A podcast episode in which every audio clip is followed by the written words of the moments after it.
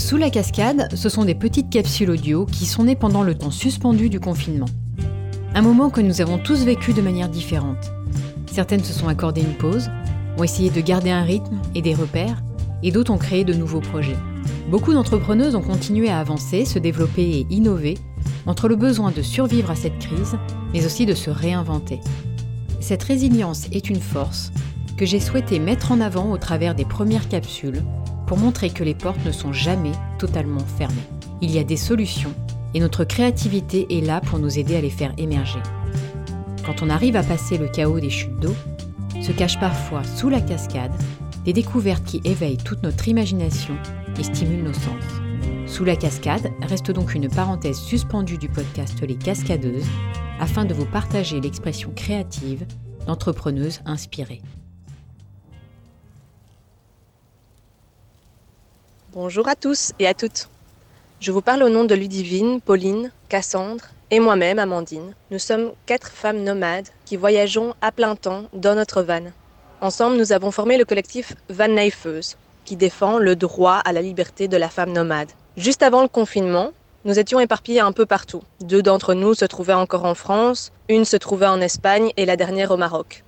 Pour chacune d'entre nous, ça a été difficile de nous rendre compte de la gravité de la situation. On a eu du mal à réaliser que nos vies nomades allaient si soudainement être bousculées, mises entre parenthèses, immobilisées. Car oui, on a toutes les quatre été obligées de rapidement trouver un endroit privé où passer le confinement. Moi, Amandine, je me trouvais en Espagne. Cela faisait quelques jours que ma famille m'envoyait de nombreux messages me disant de rentrer d'urgence.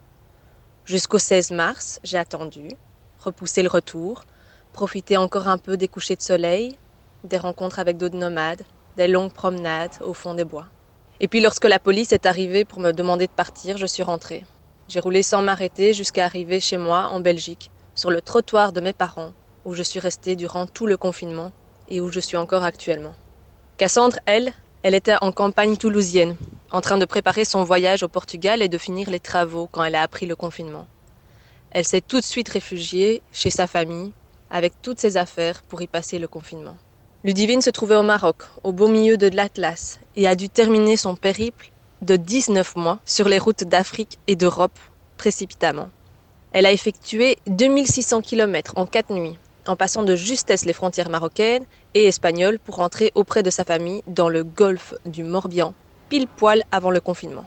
Et pour Pauline, à l'annonce du confinement et des fermetures des studios de yoga où elle travaille, elle est directement allée chez ses parents dans la campagne bretonne. Le confinement n'a pas été simple pour nous, clairement.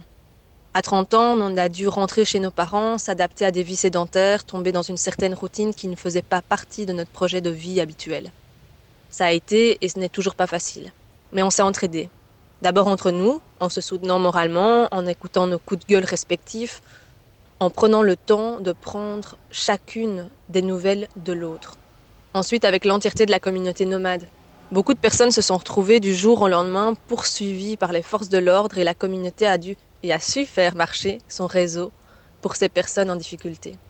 De nombreux et de nombreuses Françaises et Belges ont ouvert leurs portes de leur terrain privé pour accueillir et porter secours aux voyageurs et aux voyageuses.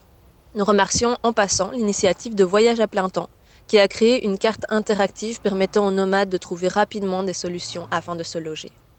Moralement, nous avons utilisé nos super pouvoirs de nomades, comme notre calme face à l'incertitude ou notre capacité à vivre seul, séparés des autres, pour faire face à ces longues semaines de confinement.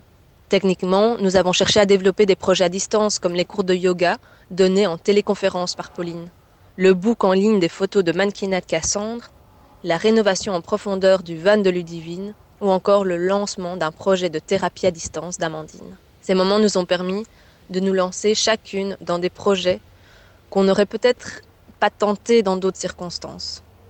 Bien sûr, cela nous a aussi permis de travailler de façon plus approfondie sur le collectif Van Lifeuse, en nous lançant dans différents projets, comme par exemple un direct sur Instagram, un groupe de discussion en ligne avec nos membres sur Facebook, ou la future mise en place d'un apéro sur Zoom avec les Van Lifeuses du collectif.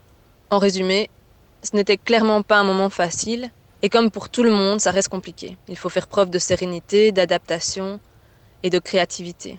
Mais croyez-moi, ça, les femmes nomades, elles en ont à revendre.